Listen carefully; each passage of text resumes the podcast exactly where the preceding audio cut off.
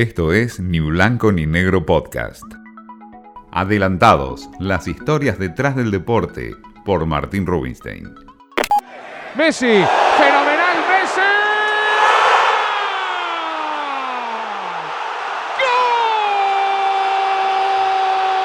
¡Gol! Messi, Lautaro, Messi. Otra vez Lautaro, otra vez Messi.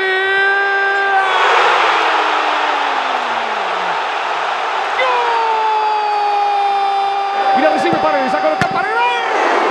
¡Messi!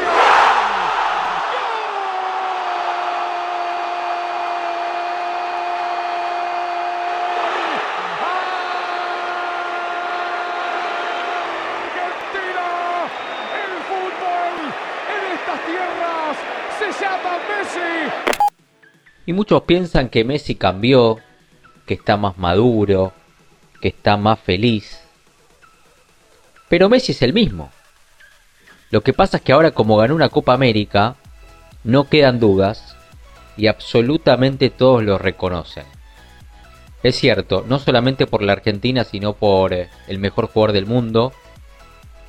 Todos queríamos que después del partido con Bolivia sea un festejo merecido para el capitán. Tres goles que lo depositan el ser el jugador más goleador de Sudamérica, superando a Pelé con 79 goles.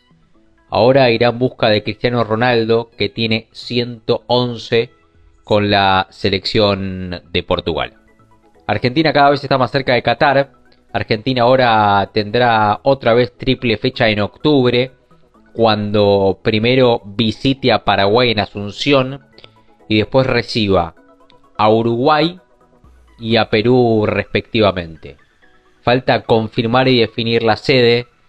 Hay provincias que quieren tener a Messi y al plantel allí, seguramente con público, pero lo ideal, por lo menos para Scaloni y para el cuerpo técnico y también para eh, aquellos eh, equipos europeos, es que Argentina viaje lo menos posible. Seguramente los próximos días se anuncie que el Estadio Monumental pueda llegar a ser la sede de ambos compromisos y habrá que ver el aforo de público que inevitablemente es distinto y tiene un no sé qué que tanto nos gusta a nosotros y que tanto le gusta a los jugadores campeones de América. Esto fue Ni Blanco ni Negro Podcast.